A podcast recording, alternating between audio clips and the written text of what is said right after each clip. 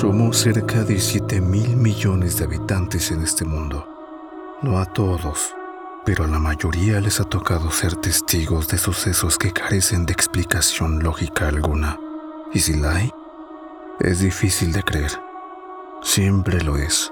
Estamos mejor creyendo que eso que acabamos de ver tiene una explicación por el bien de nuestra percepción de la realidad. Reddit es el sitio web donde día a día se debate sobre distintos tópicos. Y lo que nos ha reunido a ti y a mí en Memorias Malditas son seis experiencias aterradoras vividas por usuarios de Reddit. Desde fallas en la realidad hasta ser testigo de posesiones demoníacas. Yo soy Alfon y te doy la bienvenida.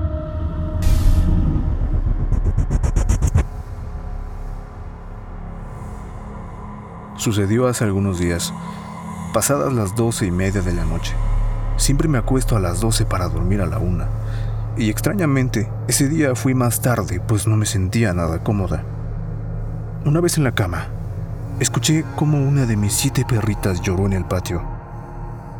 Siempre acostumbro a ir a comprobar que todo esté bien cuando escucho un ruido y esa noche no fue la excepción. Apenas salió a oscuras, prendí la luz de afuera y fue cuando mis perritas algo alteradas se acercaron, para después venir la séptima. Se sentó frente a mí, mirándome y temblando de una manera surreal. Se notaba asustada y viendo su estado lo primero que pude pensar fue un ella vio algo. Nos quedamos mirando mientras yo abría la puerta y notaba sus pupilas. Estaban tan dilatadas que abarcaban todo su iris. Antes de salir llamé a mi padre, que ya había despertado por los innumerables ladridos de las demás perras y para cuando estuve afuera, ella comenzó a gritar, como nunca antes había escuchado hacerlo de un perro. Tal vez por los horribles gritos, sus hermanas se tiraron enojadas encima de ella, cosa que me sorprendió, pues siempre han sido unidas y lloran cuando una se encuentra mal de salud. Mi padre las alejó mientras mi perra se retorcía y babeaba. Yo lo primero que hice fue ir a comprobar con la lámpara de mi celular por todo el patio la presencia de algún animal, pero simplemente no encontré nada y me habría sorprendido de haberlo hecho, pues es raro encontrarnos algún insecto ahí. Rápidamente mi padre la cargó para ir al veterinario. Fue ahí que miré cómo ella abrió su hocico como nunca antes, mientras curveaba la espalda hacia atrás y estiraba las patas, con los ojos bien abiertos entre gritos. Fui yo quien la cargó todo el tiempo. Se retorcía en mis brazos con demasiada fuerza, sin cesar los ruidos, lloros y demás desvanecía constantemente para reaccionar y volver a lo mismo. En el veterinario no pudieron darnos respuesta, solo que su temperatura era demasiado alta. Después de eso, ella ha estado bien. Al día siguiente mi madre me comentó que mientras pedía por ella a horas de la madrugada, pudo sentir como uno de sus brazos se erizó y cayó en cuenta de que no era algo normal. Estudio la Biblia y el ocultismo pues he sido testigo de muchas cosas paranormales. Sé que la posesión en animales es un hecho marcado en la Biblia. Solo en el momento, y pese a lo terrorífico del ambiente, nunca lo pensé. Era un sábado, y mi novio y yo fuimos a pasear. Recuerdo que al llegar de regreso a nuestra casa me bajé de su camioneta con mi teléfono en la mano. Unas llaves y un frappé y no sé qué otra cosa más, pero yo tenía mis manos ocupadas.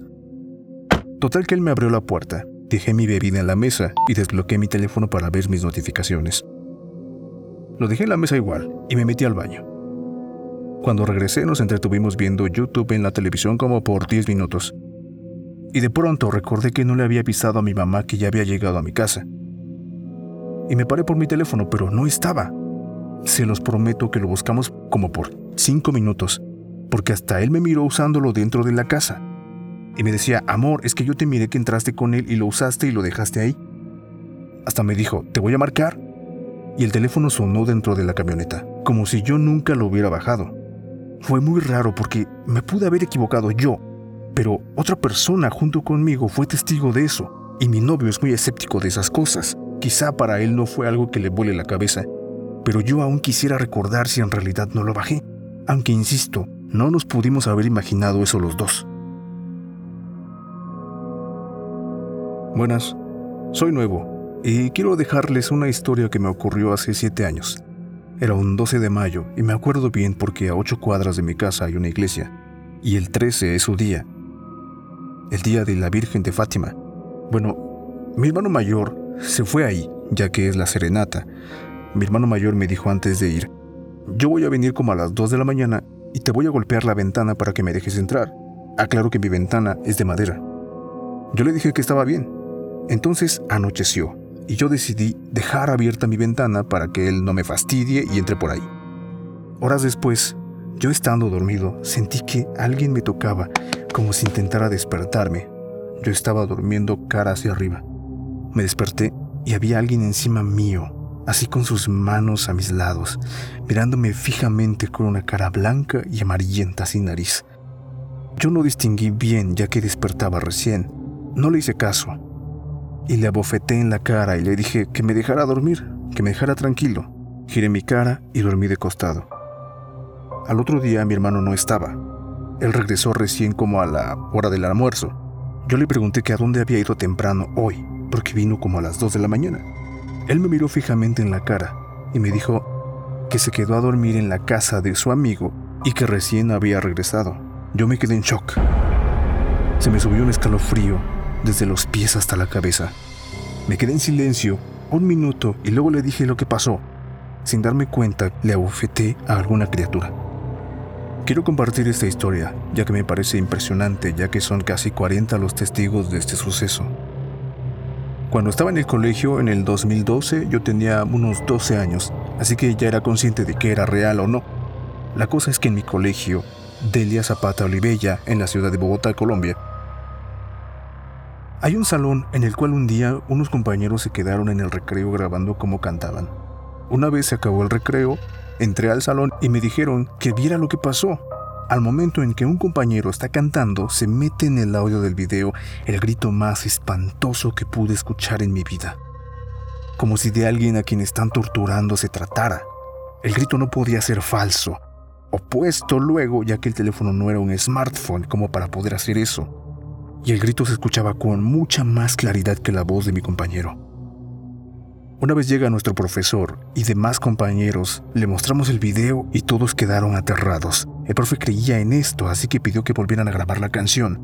Y wow, ahora sí pudimos ser testigos de que a pesar del silencio, se vuelve a escuchar el grito. Solo que se queda a medias, pero ahí estaba. Curiosamente se escuchaba luego de que en la canción se dice la palabra guerra. Y ahora viene lo más fuerte, algo que no he visto en otros casos por la cantidad de personas que éramos, casi 40. Hay cambio de clase y llega otra profesora que nos cuenta que ya habían sucedido cosas así. A eso de las 6.15 de la tarde en Bogotá ya está bastante oscuro y ella pide que graben todo del salón. Una vez se graba todos, absolutamente todos, vemos como en el video se ve la silueta de un niño caminando por el salón justo a unos metros de donde yo estaba. Todos estábamos muy asustados. Estábamos entre fantasmas. Nuestra profesora nos empezó a decir que ellos le estaban hablando y que se trata de una chica de 25, dos niños y un señor mayor. A los pocos minutos de eso, nuestra profesora se agarra del cuello y sale corriendo del salón. Todos vamos tras ella. Nos dice que la estaban ahogando. Y así era. Ella estaba súper roja. Ella agarra sus cosas y se va. Yo no pude dormir esa noche recordando ese grito tan horroroso.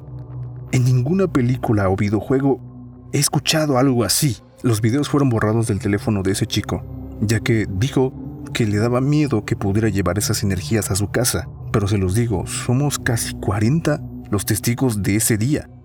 Además de una profesora que dijo ver a un niño a su lado mientras ella borraba el tablero a pesar de que ya todos se habían ido. No es un colegio antiguo, así que eso se me hace aún más extraño. Poco después del fallecimiento de mi tío me fui a dormir como cualquier día. Pero esa vez tuve una pesadilla que a pesar de haber ocurrido hace aproximadamente seis años, me sigo acordando. Estábamos velándolo en su propia casa. Toda la familia estaba en sus sillas en completo silencio. Y yo estaba sentado al lado del cajón jugando con un teléfono. Después de agachar la cabeza y jugar un buen rato, la levanté para ver cómo estaban las cosas y me encontré con que yo estaba solo en el cuarto. Este se llenó de ruido blanco que comenzaba a hacerse más fuerte con el tiempo y cuando fui a voltear al otro lado, vi el cadáver de mi tío acostado en su ataúd, viéndome directamente. Desperté meándome del susto. Y quizá esto fue debido a una mentira que conté de pequeño poco tiempo después del fallecimiento, en donde dije que él me había hablado desde el cielo. La última que no sucedió en mi casa, pero sí fue paranormal. Fuimos a visitar a mi tía, pero corrimos con la mala suerte de que no estaba nadie en su casa ni tampoco estaban sus otras hijas en sus respectivas casas. Como mi papá tiene llaves de su casa, nos dispusimos a esperar en la sala. Subió a revisar si acaso estaban dormidas o en su recámara, pero no había nadie. Cuando bajó, se escuchaba claro, como si en alguna de las paredes golpearan con una pelota de goma. Mi papá volvió a subir solo para verificar, pero igual no había nadie. Escuchó ruido en el zaguán y pensó que quizás había llegado alguien, por lo que se fue a asomar. Mi hija y yo nos quedamos en la sala no teníamos nada encendido, pero fue muy claro cuando escuchamos pasos y como si estuviera alguien abriendo algún empaque de comida chatarra. Nos quedamos muy quietas y en silencio mientras mi hija señalaba arriba y hacía seña de que me quedara callada, porque se escuchaba a alguien. En eso volvió mi apa y le comenté de nuevo que habíamos escuchado algo. Subió nuevamente y revisó de nuevo para decir que no había nadie, cuando bajó de nuevo se comenzó a escuchar esa pelota que golpeaba la pared. Y ojo, no era cosa de afuera, ya que todo estaba cerrado y se escuchaban los golpes dentro de la casa, y los vecinos tampoco eran, porque las bardas de las paredes son de piedra y tienen una distancia considerablemente grande como para que se escuche el eco o ruido de otras casas. ¿Qué harías tú si te encontraras en la misma situación? qué es real y qué no lo es. Si te han pasado cosas similares, házmelo saber en la caja de comentarios. Y si te gustan las historias de Reddit, checa mis demás historias. Si te gustó el video, suscríbete para más. Activa la campanita para que YouTube te notifique cuando suba nuevo contenido. También estoy disponible en la mayoría de plataformas de podcast. Yo soy Alfron y me despido.